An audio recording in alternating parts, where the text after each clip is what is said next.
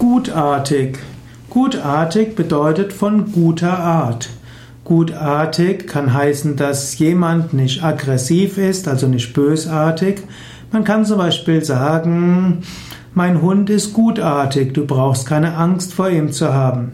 Man spricht auch davon, dass ein Mensch gutartig ist, das heißt also von guter Gemütsart ist. Manchmal ist auch ein gutartiger Mensch jemand, der leicht lenkbar ist und nicht widerspenstig ist. So spricht man auch von einem gutartigen Kind. Gutartig ist heutzutage häufiger ein Ausdruck in der Medizin.